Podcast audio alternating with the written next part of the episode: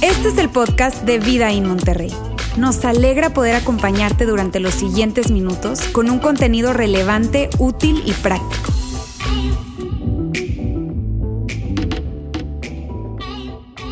Hay muchas cosas que nosotros necesitamos saber en la vida, pero lo que estaremos hablando en esta serie sin duda es lo más importante que tú y yo necesitamos saber. Si tú eres parte de Vida In, de nuestra familia, mírame, esto es determinante, tú necesitas saber acerca de esto.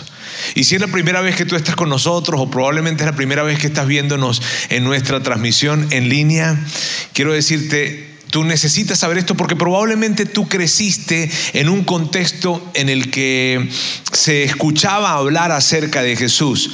¿Sabes? Te criaste en un tema cultural en donde la palabra Jesús o el nombre de Jesús o el personaje de Jesús estuvo presente. Inclusive estuviste muy probablemente yendo a alguna iglesia de pequeño y escuchaste acerca de Jesús. Pero ahora como adulto es tan importante que tú puedas tomar el concepto de Jesús y la persona de Jesús y entenderlo en un nivel más completo. Y por eso digo, esto es tan importante y definitivamente para mí, desde mi punto de vista, es lo más importante que alguien puede llegar a saber por las implicaciones que tiene esto en su vida. Y por eso amigos, el día de hoy yo estoy tan feliz y me da muchísimo gusto saludarles a todos ustedes el día de hoy acá en nuestro campus en Monterrey, a todas las personas que nos ven en nuestra transmisión en línea y a todas aquellas personas que nos escuchan en nuestro canal de podcast. Estoy muy feliz de saludarles y estoy muy emocionado porque hoy estamos iniciando una serie que les digo por demás que a mí me tiene muy emocionado esta serie. Y yo creo que se me está empezando a notar. Pero me tiene muy emocionado esta serie, ¿sabes? Y me tiene muy emocionado sobre todo por el contexto en el que nosotros estamos. Un contexto latinoamericano, más específicamente hablando en un contexto mexicano. ¿Y por qué te digo esto? Y permíteme explicarte por a qué me refiero, la emoción que siento debido al contexto en el que estamos. Porque debido al contexto en el que nosotros estamos, ¿sabes? La gente se crió en este contexto y nosotros nos criamos en este contexto de alguna forma yendo a la iglesia. ¿Cierto? Independientemente de cualquier eh, formación, pero pues íbamos a la iglesia, eh, tú ibas y, probablemente eh, pues hacías la liturgia de una iglesia, te levantabas, te sentabas, te volvías a levantar, te volvías a sentar, cantabas algunas canciones, si acaso en esa iglesia se cantaba alguna canción, ¿verdad? Escuchabas un mensaje que puede que lo hayas entendido o no lo hayas entendido, pero bueno, terminabas con la sensación de que cumplí, terminabas con la sensación de que check, ¿cierto? Pero el asunto es el siguiente, amigos. La razón por la cual tú y yo estamos el día de hoy acá, la razón por la cual tú estás conectado en línea, la razón por la cual en este momento en muchísimos lugares parecidos a, estos, a estos hay gente sentada en una iglesia, la razón por la cual el día de ayer muy probablemente hubo gente sentada en la iglesia, la razón por la cual esta noche probablemente o en la tarde haya personas sentadas en un lugar como este, en una iglesia, la razón es por Jesucristo. Por eso es. Y de eso es lo que estaremos nosotros hablando, ¿sabes? Y a mí me encanta hablar acerca de esto. ¿Por qué? Porque mucha gente habla acerca de religión, habla acerca de, todo esto. Y mírame bien, a, mí me, les confieso, de alguna forma me siento incómodo cuando la gente combina religión con evangelio. Pero religión es una cosa y evangelio es otra cosa.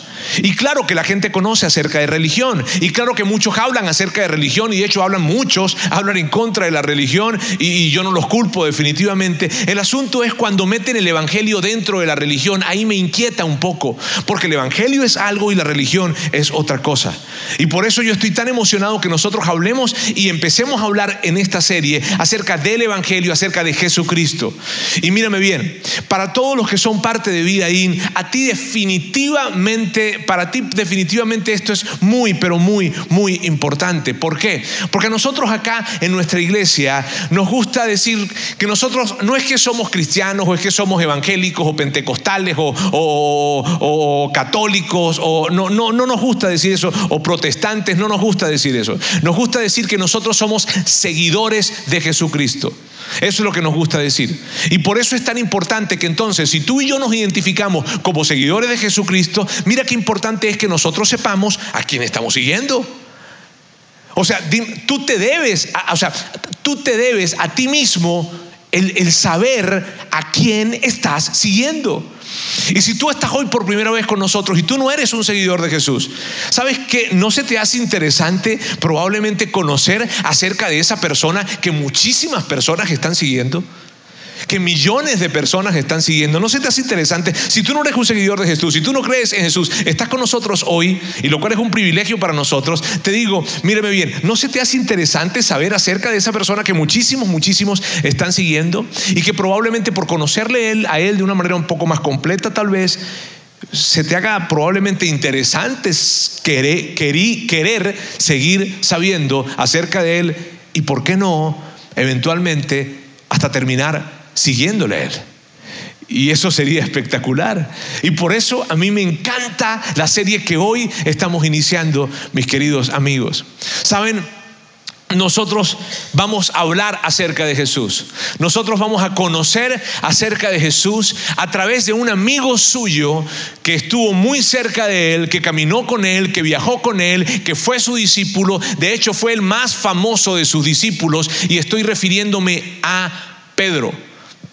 Yo pienso que todos conocemos a Pedro más allá de que, de que seamos de un contexto de iglesia o no. Hemos escuchado acerca de Pedro. Pedro fue el más famoso de los discípulos de Jesús. Y Jesús y Pedro al caminar con Jesús, Pedro hace un relato de la experiencia que él vivió con Jesús.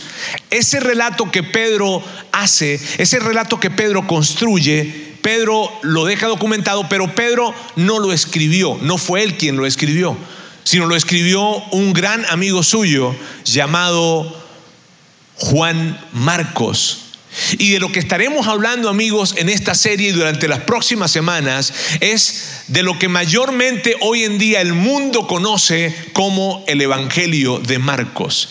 Hoy, miren bien, hoy yo voy a darles una introducción súper general de lo que es el Evangelio de Marcos.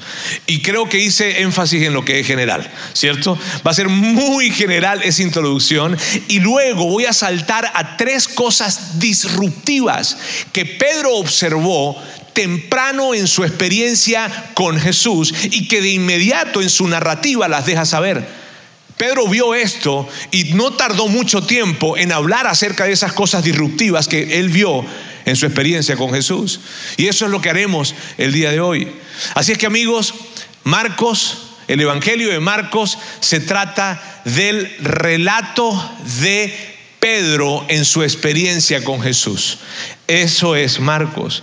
Ahora, Pedro, amigos, Pedro era una persona común y corriente. Pedro era un pescador. Pedro era lo que tú y yo aquí en México llamaríamos raza. Ese era Pedro, raza. Pedro, como la gran mayoría de las personas, Pedro no sabía, de ese tiempo, como la gran mayoría de las personas de ese tiempo, Pedro no tenía mucha cultura, que digamos. Pedro, como la gran mayoría de, de, las personas de ese tiempo, no sabía escribir. Y esa es la razón por la que Juan Marcos escribe el relato de Pedro, porque Pedro no sabía escribir. Entonces puede que supiese leer algo, pero escribir como tal no. Entonces él, Marcos, es quien hace ese relato. Ahora mira bien, el relato que Pedro nos da fue algo que él pasó años y años y años hablando acerca de esto. Después de que Pedro estuvo con Jesús y vivió con Jesús, de la mano estuvo con él, después de eso, por más de 30 años, Pedro eh, eh, habla acerca de esa experiencia. Pedro hablaba de las enseñanzas de Jesús, de lo que él vivió con Jesús, de lo que él observó con Jesús de primera mano y de ese tipo de conversaciones que nadie más pudo saber si no las supo Pedro porque Pedro estaba con él. Entonces Pedro habla acerca de esto y por más de 30 años pasa el tiempo hablando acerca de esto. Pero llegó un momento en que Pedro estaba preso en Roma y él se da cuenta de que, híjole, ya como que no me queda mucho tiempo. Ya no me queda mucho tiempo y entonces quiero asegurarme que eso que yo viví con Jesús quede documentado. Entonces se jala Juan Marcos y le dice, a ver papá, póngase a escribir. Y empieza a contarle lo que él vivió. Y probablemente le dijo Juan Marcos, Juan Marcos, tú me has escuchado muchísimas veces hablar acerca de esto, pero ahora quiero que lo escribas, no que lo escuches. ¿Ok? Y ponte, ponte abusado y ponte a escribir. A ver, dale, dale. Y empieza entonces Pedro a relatarle y Marcos empieza a escribir, a escribir, a escribir, a escribir. Ahora, hay algo muy importante que yo quiero decirles a ustedes el día de hoy. Muy importante, sobre todo si tú eres una persona que no crees en Jesús. Mírame, si tú no crees en Jesús, primero yo quiero decirte algo. Yo estoy tan feliz y tan agradecido que tú estés con nosotros el día de hoy. De hecho, estoy más agradecido contigo que con cualquier otra persona de este lugar. Y los quiero a todos, ¿está bien? Pero estoy muy agradecido con que tú hayas querido estar con nosotros hoy y de verdad hayas dado el paso de estar acá o de estar viendo nuestra transmisión. Gracias, gracias. Y a ti especialmente quiero pedirte esto. Si tú estás con nosotros hoy y decides honrarnos, lo cual yo estaría infinitamente agradecido si nos acompañas alrededor de toda esta serie, y tú decides estar con nosotros, yo quiero pedirte algo. Cada vez que tú escuches o que nos escuches hablar a nosotros o leer algo, no pienses que estamos leyendo la Biblia, por favor. Porque cuando Marcos escribió ese relato, Marcos no estaba escribiendo la Biblia. Marcos estaba escribiendo lo que Pedro le estaba diciendo. Entonces, si tú puedes captar esto de esa manera, te va a ayudar a que tú puedas entonces ah, conectar los puntos y que sea más fácil para ti, digerible para ti. Entonces, tomar esto que vamos a hablar. ¿Está bien? Muy bien. Ahora bien, Pedro, mira, Pedro en su experiencia con Jesús, en su andar con Jesús, él escuchó una y otra vez un mensaje que Jesús estaba dando en ese tiempo. Y lo escuchó muchísimas veces. Pero lo escuchó y lo escuchó y él lo deja por escrito a través de la pluma de Marcos. Y esto fue lo que él escuchó una y otra vez de parte de Jesús. Jesús anunciaba esto. Por fin ha llegado el tiempo prometido por Dios el reino de Dios está cerca. Esto era su mensaje. Ahora, ¿qué significaba eso, señores? Que Jesús había llegado. Jesús era el rey. Y como Jesús era el rey y Jesús había llegado, entonces el reino de Dios se había establecido. Entonces el reino de Dios había llegado. Y dicho de una manera más personal, Dios está cerca de ti. Ahora, cuando Pedro escuchaba eso, les digo algo, cuando Pedro escuchaba esto, Pedro no entendía lo que estaba escuchando. O sea, Pedro escuchaba a Jesús decir, el reino de Dios ha llegado, el reino de Dios está cerca. ¿Qué es eso? ¿Qué, es eso si, si nosotros vivimos en el reinado de Roma? Nosotros vivimos bajo el imperio romano, en donde hay un emperador, en donde el reinado por el cual vivimos hoy en día es Roma. ¿A qué se refiere Jesús cuando dice que el reino de Dios ha llegado? Fue tiempo después que Pedro entonces logra entender a qué se refería Jesús cuando decía que el reino de Dios había llegado. Entonces Pedro logra entender que ese reino del que estaba hablando Jesús no era un reino como los que él había conocido hasta ese tiempo sino que era un reino diferente, era un reino del corazón, era un reino de la conciencia. Era un reino diferente. No era un reino de palacios, de guardias, de leyes. Tú sabes, no era ese tipo de reino. Era un reino diferente. Era un reino que iba a ser conformado por las enseñanzas de Jesús. Que esas enseñanzas venían para cambiarlo todo. Y que dentro de esas enseñanzas, dentro de ese reino que está estableciendo ahora Jesús, que es un reino del corazón y un reino de la conciencia, dentro de ese reino había un par de prioridades. Porque todo reino tiene prioridades, ¿cierto? Cada reinado, cada ejercicio de gobierno, cada ejercicio de, liderazgo político, por decirlo de alguna forma, tiene prioridades. Pues este reino que Dios estaba estableciendo, que Jesús había venido a establecer, tenía prioridades también. Y Pedro conoce cuáles son las prioridades de ese reino a partir de lo que Jesús le dice. ¿Cuáles son entonces las prioridades de este nuevo reino que Jesús está estableciendo? Estas eran las prioridades, amar a Dios y amar a otros. Amigos, y eso vino para hacer un cambio increíble. Y a mí me, me, faltarían las palabras para poder explicarles a ustedes el impacto de eso. O sea, que, que el reino que Dios está estableciendo, ese reino que Jesús viene a, a, decirnos ahora que es nuevo, tiene unas prioridades y que son, son prioridades que tienen que ver con amar a Dios y amar a otros. Eso era un cambio totalmente increíble porque en ese tiempo las prioridades con respecto a los reinos eran otras. Las prioridades eran cumplir leyes. Las prioridades, ¿sabes cuáles eran? Hacer sacrificios. Y que alguien dijera que ahora la prioridad era amar a Dios y a otros, era algo que le sacaba por completo de onda, porque era un reino en el que los súbditos no tenían que entregar la vida por su rey. Era un reino en donde el rey daba la vida por sus súbditos. Eso, amigos, a ti y a mí, yo no sé qué tanto impacto nos pueda generar. Probablemente no nos, canta, no nos causa tanto impacto, pero para ellos, en ese tiempo, cuando estaban acostumbrados a ver que los súbditos eran los que se sacrificaban y entregaban sus vidas y sus pertenencias y todo a los reyes, y ahora decir que viene un rey que viene a hacer lo contrario, a entregar todo por sus súbditos, híjole, eso era totalmente diferente. Ese era lo que estaba viviendo hace dos mil años este mundo en esa región. Y mira, yo no sé con qué versión del cristianismo tú creciste. Porque vaya que hay versiones del cristianismo, ni te las acabas. Bautistas, metodistas, presbiterianos, pentecostales, de las garzas, o sea, hay una cantidad de versiones del cristianismo. Ahora, yo no sé si yo no sé en cuál creciste o yo no sé si inclusive tú creciste con una versión del cristianismo, pero te quiero decir algo, amigos, amigos a todos les quiero decir algo y esto es muy importante también. Lo primero que Pedro nos dice a nosotros, lo primero que Pedro dice después de haber vivido de cerca con Jesús, de hecho, él arranca su carta de esa manera. Él arranca, yo, yo, me imagino a Pedro hablando con Marcos y le dijo, quiero que empieces de esta manera. Y Marcos mira a Pedro y le dice, seguro, sí, seguro. Porque la expresión con la que Marcos inicia es una expresión que pareciera que está empezando con el final, está empezando con la conclusión. Y el primer capítulo, el primer versículo del libro de Marcos, que es el relato de Pedro, o sea, Pedro hablando, es este. Esta es la buena noticia acerca de Jesús, el Mesías, el Hijo de Dios.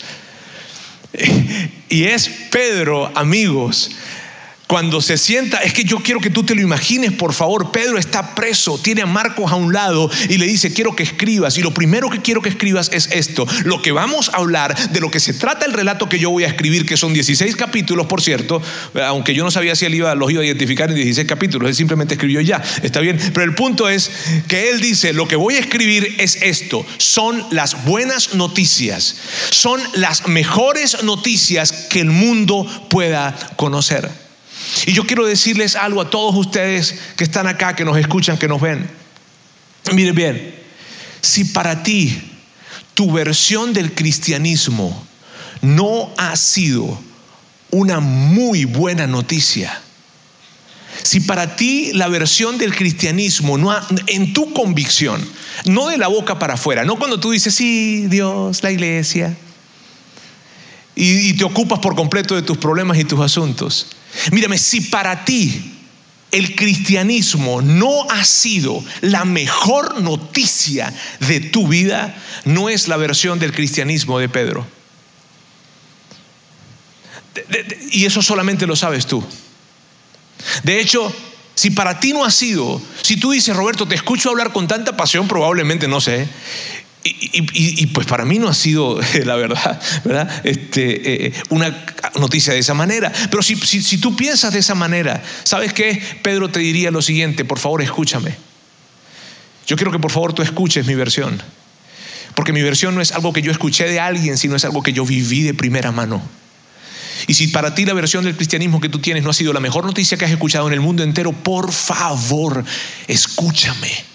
Escucha lo que tengo que decirte, es lo que te diría Pedro. ¿Y tú sabes por qué para Pedro fue una muy buena noticia? Porque lo que significaba esto era lo siguiente, Dios se ha acercado. El mismísimo Dios se ha acercado. Y eso lo que representa es esto, amigos. Tú, tú, tú, tú no estás lejos de Dios. Independientemente de que tú lo sientas o no. Porque somos como muy sensoriales, ¿no? Pero es que no lo siento. Independientemente de que tú lo sientas o no, incluso mira bien lo que te voy a decir, aún con lo que tú hayas hecho, que tanto probablemente te avergüenza, te digo algo, tú no estás lejos de Dios. Y, puede que tú me dijeras, Roberto, pero ¿sabes qué? Es que yo tengo mis dudas. Es que yo tengo muchísimas dudas. Es que yo, yo le he regado mucho. Es que yo antes creía, pero me alejé. Es que yo, yo híjole, yo le he hecho mucho daño a alguien. Yo, yo, yo, yo siento que yo he traicionado a Dios. ¿Sabes qué te diría Pedro? Pedro te diría esto. Yo también tuve dudas. Yo también lo traicioné. Yo también me alejé.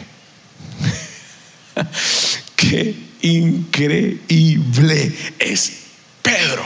Y lo que vamos a hablar Amigos, miren, miren bien, miren bien esto. Yo, y esta es la introducción de Pedro. Yo no me quiero quedar allí más todavía, ¿ok? El Evangelio de Pedro lo que significa es, la, el Evangelio de Marcos, perdón, lo que significa es la experiencia de Pedro hablándonos acerca de un Dios, de Jesús, que viene para decir el reino de Dios llegó a esta tierra y las prioridades principales de este reinado son amar a Dios y amar a otros. Ese es el resumen o, el resumen o la introducción en general. Ahora veamos tres cosas disruptivas que Pedro observó temprano en el en, la experiencia que tuvo con Jesús. Y que mírame, fueron tres cosas perturbadoras, probablemente sería la palabra, que para ti, para mí puede que sea difícil dimensionar, pero que Pedro cuando las vio, de inmediato cuando él las vio, ¿sabes lo que, lo que, o sea, se quedaron clavadas en la mente y en el corazón de Pedro y dijo, ¿qué onda? Y se quedaron tan clavadas que fue una de las primeras cosas que él nos deja saber en la narrativa que le dicta a Pedro, a Marcos. ¿Sabes? Ahora, ¿por qué te digo que son tres cosas disruptivas? Porque en ese tiempo, amigos, en ese tiempo habían diferentes maneras de interpretar la vida y en ese lugar había una cosmovisión pagana de la vida, había una cosmovisión romana, había una cosmovisión griega, había una cosmovisión judía y de repente llega Jesús enfrente de todas estas maneras de interpretar el mundo y de interpretar las cosas y él trae entonces una nueva manera, totalmente nueva de interpretar las cosas que la gente interpretaba, las relaciones, las finanzas, eh, eh, el tiempo, en fin, él trae algo totalmente diferente. Y por eso te digo que fue algo realmente disruptivo. La gente no lograba dimensionar esto. Entonces, cuando él llega y trae esto que era totalmente nuevo, las diferentes cosmovisiones, la gente queda impactada. Pedro queda impactado y todos los demás quedan impactados. Ahora, Pedro nos dice que él, una de las primeras cosas que él advierte en Jesús, que lo sacó de onda por completo, fue esta. Jesús ignoraba ciertos protocolos religiosos. Y, yo, yo, trataba, yo, yo traté de pensar en otra frase que fuese más perturbadora para ustedes. Pero mira bien, Jesús ignoraba ciertos protocolos religiosos. Esto, amigos, no es poca cosa. Porque los protocolos religiosos en ese tiempo eran códigos de comportamiento, eran códigos de conducta. La gente manejaba su tiempo, manejaba sus finanzas, manejaba su interacción social y relacional a través de los protocolos religiosos. Por lo tanto, no era poca cosa. Y que Jesús los ignorara, wow, Pedro está viendo a Jesús, que se ve muy buena onda, que ha compartido con él, que se ha reído con él, y de repente empieza a ver en el ejercicio de caminar con Jesús e ir viajando de un lado a otro, que Jesús empieza a ignorar lo que él siempre había considerado como sacro. Y de repente, órale, ¿qué onda con Jesús? Ahora, ¿por qué Jesús ignora estos protocolos religiosos? Porque Jesús había identificado que esos protocolos religiosos se habían convertido en obstáculos para que la gente se acercara a Dios. Y por eso los ignoró. y, y sabes qué es curioso? Que la iglesia, la iglesia, cientos y cientos y cientos de años después de que Jesús hiciera esto, cientos de años después de que Jesús hiciera esto, tomó esos protocolos y los incorporó otra vez en la dinámica de la iglesia.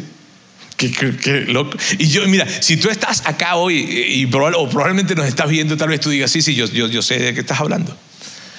Porque Roberto, yo antes iba a una iglesia y cuando fui a esa iglesia yo no, o sea, me, enredaba, yo no sabía ni qué hacer, si me paraba, si me sentaba, yo, o sea, había ciertas liturgias y ciertas cosas que ni entendía. De hecho, me preguntaba por qué algunas cosas me hacían sentir manipulado, otras veces controlado, otras cosas a lo mejor ni lograba entender porque yo decía, ¿para qué tienen que hacer esto? ¿Qué necesidad hay? Y sabes, si Pedro te escuchara a ti decir eso, Pedro te diría, Jesús tampoco le gustaban. Y eso es lo curioso de esto. Ahora saben, en ese recorrido que Pedro dice que, que, Jesús estaba haciendo y que iba por muchas partes y muchos lugares y sinagogas y casas, en fin, hablando y dando ese mensaje, ¿verdad? En el camino se le apareció un leproso. Ese leproso, pues alguien que tenía lepra, ¿verdad? Se acercó para pedirle que por favor lo sanara. De hecho, le dijo, literalmente le dijo, yo sé que si tú quisieras, tú podrías sanarme. De rodillas le pide esto. Ahora amigos, el tema de la lepra en ese tiempo no era, no era cualquier cosa. El tema del padecimiento de la, letra era, era, de la lepra era cualquier... ¿Cuántos les dio COVID aquí en algún momento? A ver, levanten la mano. Dios mío, estamos en medio de gente infectada.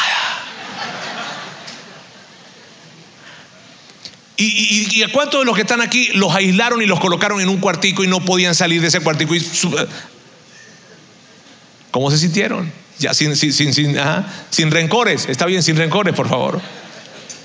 Ahora imagínate esto, tener lepra en ese tiempo era ser excluido de tus amigos, excluido de tu familia, inclusive excluido de la sociedad, porque a los leprosos los colocaban en las afueras de la ciudad y parte del protocolo que había con los leprosos era que donde ellos fueran caminando fueran diciendo, soy inmundo, soy inmundo, soy inmundo.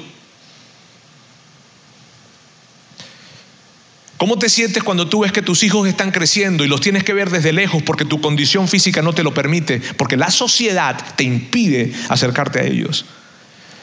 Híjole, el tema de la lepra era un tema gran, un gran tema. Y este hombre se acerca en un estado de lepra avanzada y le dice a Jesús, si tú quieres, tú puedes sanarme. Y, y Pedro cuenta, Pedro relata de que Jesús se enojó que Jesús se indignó, pero no se indignó con el leproso, no se, se enojó con él, se enojó con su condición, se enojó con su enfermedad, se enojó con la forma como la comunidad había tratado esa enfermedad y lo había excluido de la manera que lo había excluido. Entonces Jesús decide responder ante la petición de ese leproso. Y esto es lo que hace Jesús. Movido a compasión, Jesús, y esto es enorme Jesús extendió la mano y tocó al hombre. Esa fue una imagen que nunca Pedro pudo quitarse de su mente. La imagen cuando Jesús tocó al leproso. Porque amigos, Pedro sabía muy bien las implicaciones de esto. Pedro sabía muy bien que en el momento en que Jesús tocara a ese leproso, estaba colocándose en una situación de ceremonialmente impuro, lo cual iba a complicar toda la dinámica de lo que ellos estaban haciendo. Y Pedro, Pedro en su mente probablemente dijo, dile, dile, dile que se sane, dile que se sane. O sea, si, tú le dices, sánate, se va a sanar, no tienes que tocarlo. O sea, ¿para qué lo tocas? No lo toques. Sin embargo, Jesús extendió su mano y lo tocó. Y en ese toque, hermanos o amigos, hay tantas cosas representadas. En ese toque está representada la compasión de Dios. En ese toque está representado que el Dios del universo se atrevió a tocar lo que los humanos consideran inmundo. En ese toque está representado Jesús ignorando los protocolos religiosos. Y, Pedro te lo puedo, mírame, yo te lo puedo asegurar que Pedro tuvo que haber estado, no lo toques, no lo toques, no lo toques, no lo toques, no lo toques, no lo toques, no lo toques. No lo toques porque las implicaciones eran complicadas. Permíteme colocarte esta imagen acá. Ellos estaban más o menos en este lugar, estaban alrededor, estaban acá en Capernaum. Y cuando estaban en este lugar, que él tocara al leproso significaba que tenían que viajar desde aquí hasta Jerusalén, hasta el templo. ¿Para qué? Para hacer una ceremonia de purificación. Esto llevaba días para poder llegar hasta acá. Entonces lo que Pedro estaba diciendo es, viejo, no lo toques Jesús, no lo toques, no lo toques, no lo toques, porque nos va a tocar luego que bajar seis o siete días hasta Jerusalén y otra vez seis o siete días chútatelos de regreso y nos va a complicar todo lo que estamos haciendo aquí. No lo toques, no es necesario. Y sabes que es increíble que Jesús eligió responder ante la necesidad de este hombre leproso por encima de lo que era ritualmente correcto. Y sabes que es interesante, mira, esto es súper interesante. Jesús habla con el leproso y después de que lo tocó, queda sano. Y luego que habla con el leproso, le dice, vete hasta Jerusalén, preséntate con un sacerdote y lleva la ofrenda que tienes que llevar, porque el, ritual, el protocolo religioso decía que tenía que ir hasta Jerusalén, hasta el templo, para que un sacerdote lo revisara, revisara todo su cuerpo y viese si él todavía tenía algún tipo de lepra, y para confirmar o constatar de que realmente estaba sano. Inclusive en algunos casos se les emitía un certificado de salud. Entonces, y, cuando fuera a hacer eso, tenía que llevar una ofrenda para mostrar agradecimiento a Dios por haber sido sanado. Imagínate. Entonces, Jesús le dijo al leproso, yo quiero, de hecho, Jesús le dijo al leproso, no le digas nada a nadie que yo te sané, cosa que el leproso no hizo. Pero bueno, él se va y le dice, y quiero que vayas hasta Jerusalén y hagas esto. Ahora, ¿sabes qué es curioso? Que en el mismo, en el mismo libro que se llama Levítico, que es un libro que es parte de la Biblia hebrea, lo que hoy nosotros conocemos como Antiguo Testamento. En el mismo libro en donde decía lo que tenía que hacer el leproso, ir al, sacerdote y presentar la ofrenda de purificación y toda esta historia, también decía lo que debía hacer la persona que tocaba a la persona impura. o sea, ¿sabes lo que, sabe, entonces, ¿sabes lo que estaba haciendo Jesús? Jesús estaba diciendo esto, ve tú y cumple con el protocolo, porque yo no lo voy a cumplir.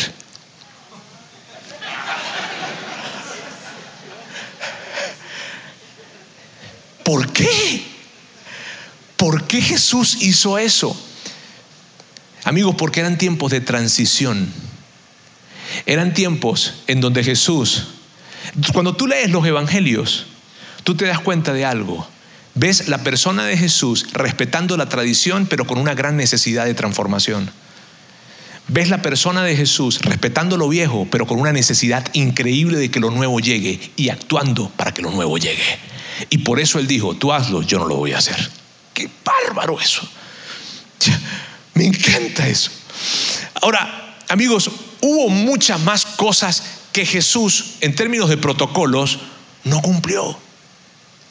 ¿Sabes? ¿Y por qué esto es importante para ti y para mí hoy en la práctica?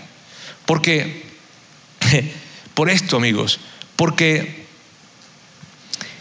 esos protocolos que Jesús ignoraba, lo que representaban eran esto.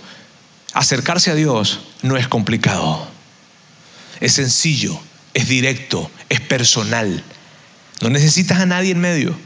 Tú puedes hacerlo y puedes hacerlo en la condición en la que tú te encuentres. Ahora veamos, sigamos con esto. La segunda cosa disruptiva que, vemos es que Pedro, Pedro sigue narrando de que Jesús iba yendo de un sitio hacia otro, hablando y hablando en diferentes sinagogas y en diferentes lugares. En donde él iba, pues él iba hablando. Y lo que iba hablando era hablando de esto. Él hablaba acerca de esto. Se ha cumplido el tiempo, el reino de Dios está cerca. Arrepiéntanse y crean las buenas nuevas.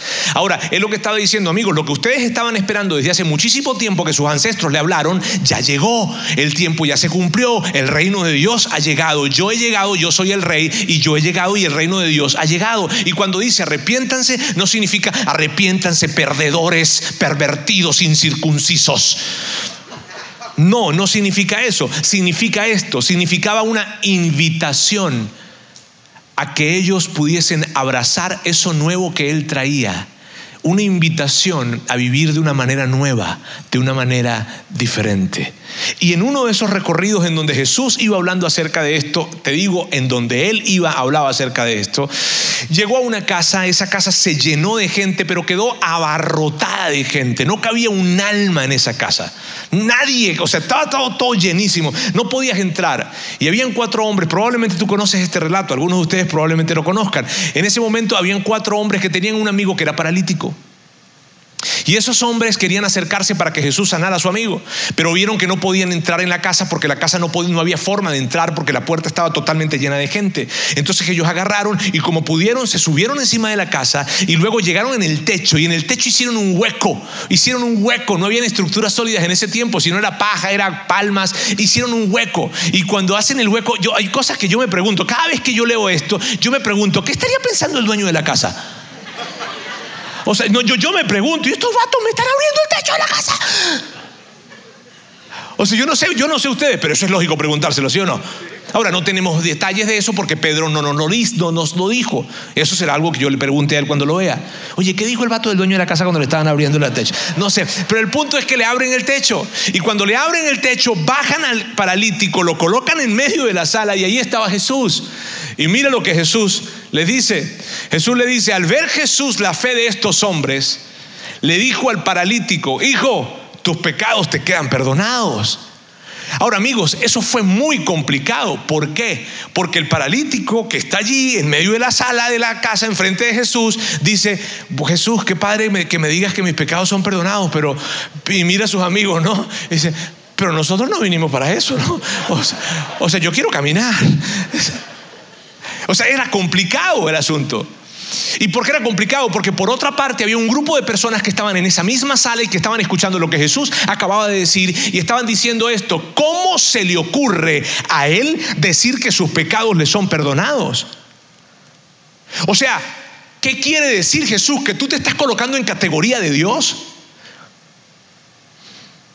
Jesús, cuando tú dices tus pecados te son perdonados, ¿estás queriendo decirnos que tú eres tan importante como Dios? O peor aún, que tú eres Dios mismo. ¿Eso es lo que estás queriendo decir?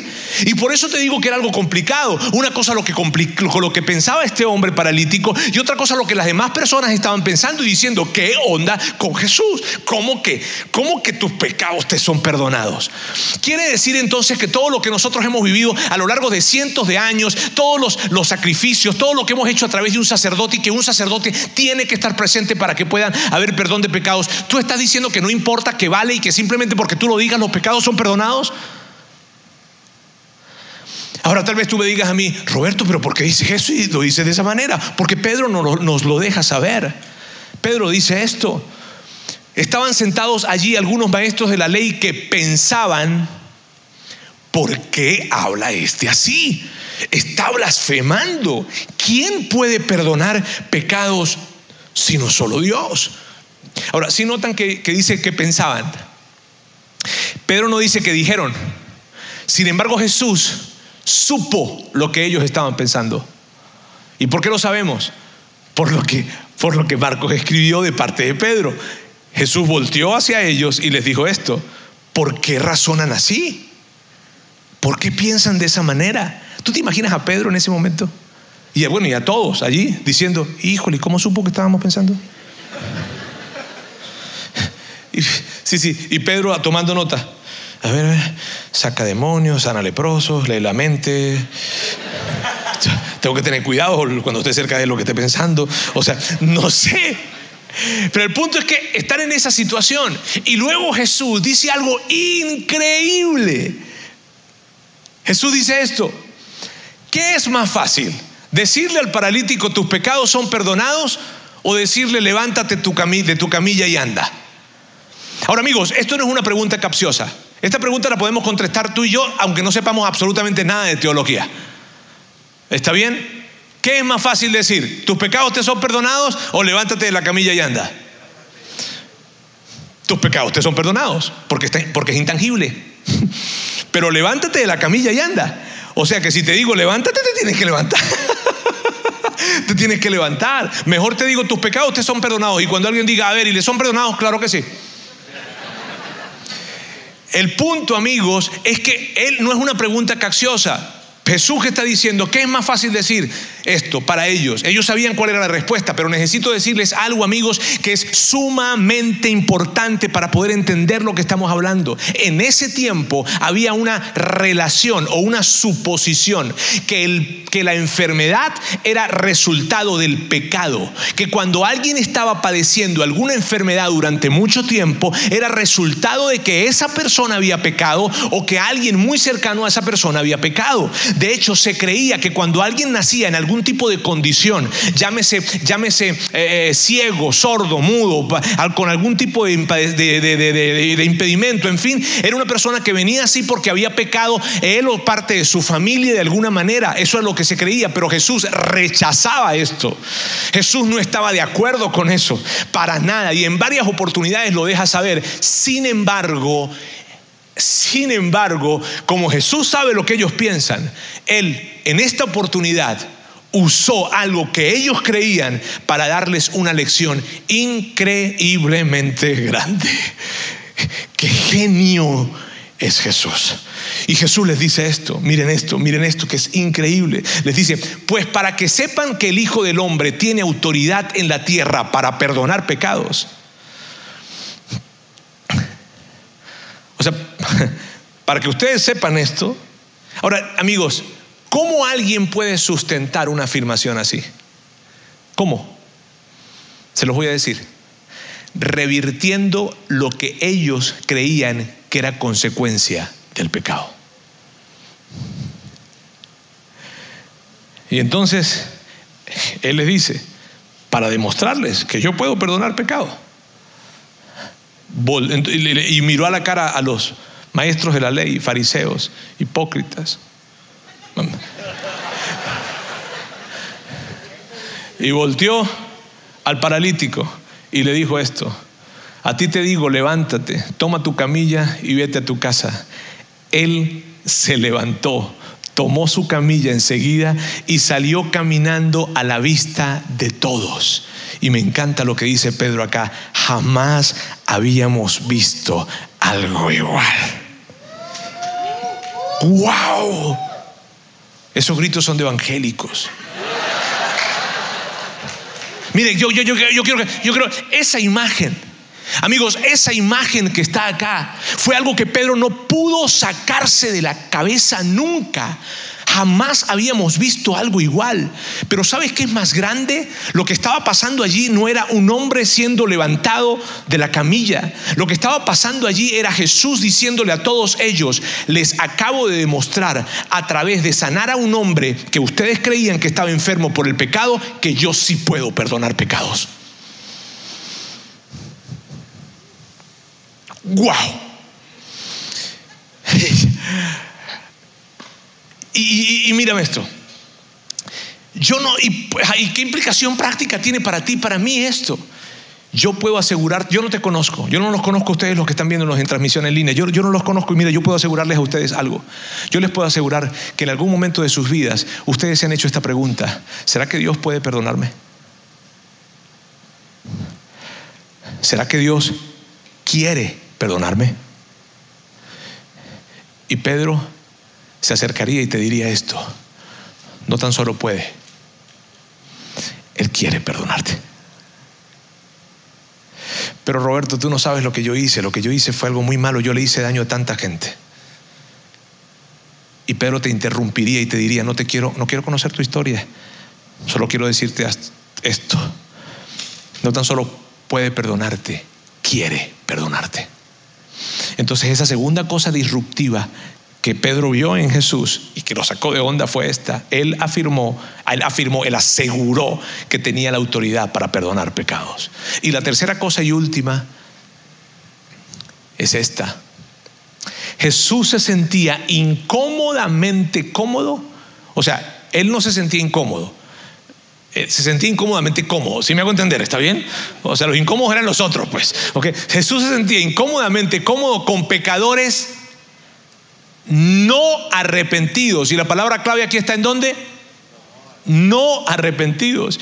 Después de la escena del paralítico, Jesús, eh, Pedro sigue diciendo que Jesús iba a otros lugares, yendo de aquí para allá, hablando el mismo mensaje, y en el camino se encontró a alguien. Y Pedro nos los deja saber a través del relato de Marcos, de, la pluma de Marcos, y dice esto, al pasar por ahí, yendo de un lugar a otro, vio a Leví, hijo de Alfeo, donde éste cobraba impuestos. Ahora amigos, mírame, esto es increíble. Primero, ¿cómo Pedro sabía que el papá de Leví era Alfeo? Porque eran de la misma comunidad, se conocían, ellos se conocían. Leví era uno de los nombres más comunes que había en ese tiempo en, en, esa zona. O sea, Leví era, por eso él hace la distinción. Este es Leví, pero es el hijo de Alfeo. ¿Ok? Era un nombre común. Entonces, en esta oportunidad, ahora, Pedro sabía que este Leví era el hijo de Alfeo y que este Leví era el que cobraba impuestos. Ahora, mira, en otras oportunidades, amigos, ustedes me han escuchado hablar a mí acerca de quién, de, qué es un cobrador de impuestos. Un cobrador de impuestos es una persona, o era una persona, no sé si es, no, este, era una persona, era una persona totalmente detestable. Era una persona que cobrar impuestos se asociaba con traición, con, con robo, con corrupción, con avaricia con eso, porque no es que tú eras seleccionado para cobrar impuestos, tú pagabas el derecho de poder, cobrar, impuestos. Entonces Roma decía, tú tienes que pagar esto de impuestos, y llegaba alguien que era de la misma comunidad, era otro judío, era otro mexicano mismo, por decirlo de alguna forma, que llegaba y decía, yo voy a pagar, pero lo que voy a, a pagar, o sea, voy a pagar para poder cobrar impuestos, pero no voy a cobrar esto, voy a cobrar esto. Y le voy a dar a Roma, pero me voy a quedar con el resto. Y lo que estaban haciendo esas personas eran extorsionar al pueblo. Y no les importaba que se morían de hambre, no les importaba nada de eso, porque lo que querían era lana. Entonces ellos cobraban impuestos que eran muy altos. Y como eso, sobre eso no había control, a Roma lo que le interesaba era que le dieran sus impuestos y punto. Ellos abusaban de esto. Y en el caso de Leví, que, que también es Mateo, es la misma persona, en el caso de Mateo, el asunto es este, que él estaba al servicio del, del gobernador Herodes Antipas. Herodes Antipas ah, recientemente había mandado a decapitar a Juan el Bautista. Y Juan el Bautista era una especie de héroe nacional. Así es que la gente odiaba a, todo lo que tenía que ver con Herodes Antipas. Y odiaba, odiaba a todos los que servían alrededor de Herodes Antipas o bajo el servicio de Herodes Antipas. Entonces imagínate cómo la gente se sentía con Leví, el hijo de Alfeo. Lo odiaban. Miren amigos, la gente mala, los pecadores malos, malos, no los buenos como tú y yo que somos pecadores buenos. No sé si hay ese tipo de categorías, está bien. Pero bueno, el punto es, los pecadores malos, los remalos, no querían tenerle cerca. Imagínate. Y Pedro ve cómo Jesús vio a Leví y se fue acercando poco a poco. Y Pedro nervioso. Y se fue acercando poco a poco, hasta que estuvo muy cerca de él y le dijo una sola palabra. Le dijo esto, sígueme. Y cuando Pedro escuchó, él sígueme, Pedro dijo, no puede ser. O sea, Pedro, Pedro dijo, Jesús, tú no conoces. Pedro tuvo que haber pensado esto, tú no conoces a este hombre. Tú no conoces la extorsión que le ha hecho a nuestro pueblo. Tú no conoces las veces que Él me ha robado a mí. Tú no conoces las veces que mi familia yo no he podido mantenerla por la cantidad de impuestos que he tenido que pagar por culpa de este hombre. Tú no lo conoces. No lo puedes hacer. No lo puedes hacer. Al menos, y yo me imagino a Pedro, mira, si lo vas a llamar, al menos asegúrate que él reconozca que es un perfecto pecador y que se arrepienta. Pero ¿sabes qué curioso es? Que cuando Jesús lo llamó, Él no le dijo, arrepiéntete y sígueme. Él le dijo, sígueme, aún sin haberte arrepentido. ¿Les gusta esto? A los que son más pecadores aquí les encanta esto. Miren, miren, miren, miren esto, miren esto, miren esto. Eso. Con toda la repulsión, el rechazo que tuvo que haber experimentado Pedro, al ver que Jesús se acercaba a Mateo, a Leví, con toda esa repulsión y con todo ese rechazo, Jesús le dijo a Pedro, Jesús le dijo a Leví, vente conmigo, quiero que formas parte de mi equipo, quiero que, que me sigas, quiero que seas parte de mi familia. Y para Pedro quedó claro lo siguiente, que en ese nuevo reino que Jesús venía a establecer, era un reino para todos, hasta para los más pecadores. Amigos, la permíteme rápidamente mostrarle esas tres cosas disruptivas que Pedro vio temprano en su experiencia con Jesús. Jesús ignoraba ciertos protocolos religiosos, él afirmó que tenía autoridad para perdonar pecados y Jesús se sentía incómodamente cómodo con pecadores no arrepentidos, no arrepentidos. Lo importante de estas tres cosas, ¿saben qué es? Lo que representan. Representan obstáculos que Jesús removió para que la gente se pudiera acercar a Dios, porque lo que significa es que el reino de Dios está cerca. Amigos, ¿quieren saber cuál es el verdadero evangelio? Este es el verdadero evangelio. Tú no estás lejos de Dios. Aún con lo que hice aún con lo que hiciste, tú no estás lejos de Dios. Permíteme orar. Dios quiero darte muchísimas gracias el día de hoy.